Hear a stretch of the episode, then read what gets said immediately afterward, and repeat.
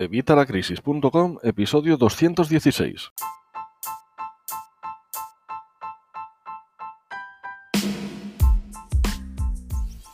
Hola, buenos días, buenas tardes o buenas noches. Soy Javier Fuentes de Vitalacrisis.com. Ya sabes, la comunidad de más de 20.000 infoemprendedores, más de 20.000 personas interesadas en mejorar sus finanzas personales y las de su negocio, y más de 20.000 personas a la larga interesadas en generar dinero a través de Internet. ¿De qué vamos a hablar hoy? Bueno, pues hoy vamos con otro capítulo de nuestro diccionario financiero en el que vamos a hablar de los préstamos. Concretamente vamos a hablar del interés y vamos a hablar del sistema de interés francés. Te voy a, contar el sistema de interés francés en, unos minutos. Vas a ver que es súper sencillo porque te lo voy a contar súper fácil, sin tecnicismos, como siempre, para que lo entiendas. ¿En qué consiste este sistema francés?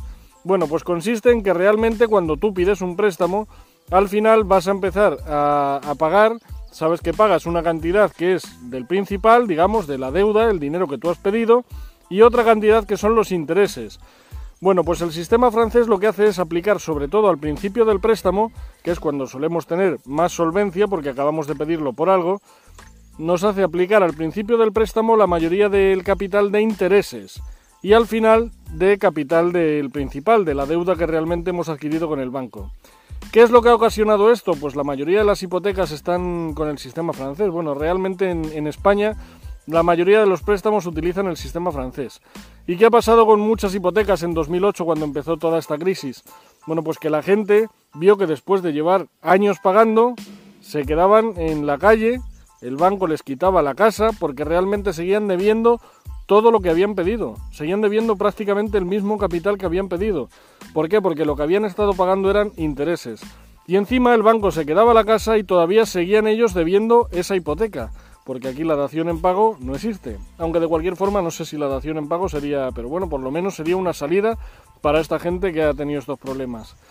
Pero bueno, eso es tema de otro, de otro vídeo. Entonces, ¿qué hace este sistema francés? Pues hace que al principio tengas que pagar más dinero solo de intereses, solo de intereses, que sí vas a pagar una parte de capital, pero muy pequeña, de forma que cuando llevas años pagando, al final debes el capital inicial del préstamo.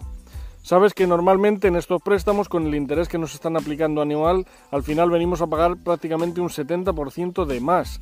Eso si no nos quitamos el préstamo antes. Ya sabéis que yo siempre soy partidario de que no pidáis créditos, excepto cuando, claro, los necesitamos, no hay otra opción. Pero no hay que pedir créditos, hay que financiarnos nosotros. Tienes un vídeo en el que te explico cómo ser tu propio banco, pinchando aquí.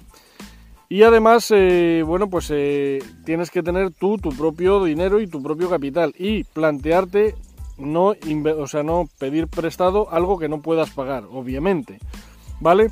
Pero bueno, en este vídeo valga simplemente para que entiendas el sistema francés. Eh, yo creo que con lo que te he explicado queda bastante claro, es algo obvio, es algo que la mayoría de la gente conoce, pero hay gente que no y hay gente que no entiende. Bueno, pues yo creo que tal cual te lo he explicado queda súper sencillo. Así que si crees que este vídeo le pueda ser de interés a alguien, compártelo, mándale el enlace, tienes aquí el botón para compartir en las redes sociales, por email, por WhatsApp. A gente joven, que la gente joven no suele entender estos temas de finanzas, compártele el vídeo. Y por supuesto, si te ha gustado el vídeo, dame un like, el pulgar arriba, suscríbete, suscríbete al canal y dale a la campanilla para que te lleguen las notificaciones cada vez que voy subiendo vídeos tan buenos como este. Con contenidos claros, con contenidos para que los entendamos, sin tener que ser filólogos, ni tener estudios, ni tener una preparación económica, que parece que es lo que quieren la mayoría de las empresas y de, los bancos. Que no entendamos de qué nos hablan. Bueno, pues en este canal te enseño todo en nuestro diccionario financiero tienes más, eh, más eh, vocabulario financiero en el diccionario. Y nada más, espero que te haya gustado el vídeo, nos vemos en el próximo vídeo, un saludo y hasta la próxima.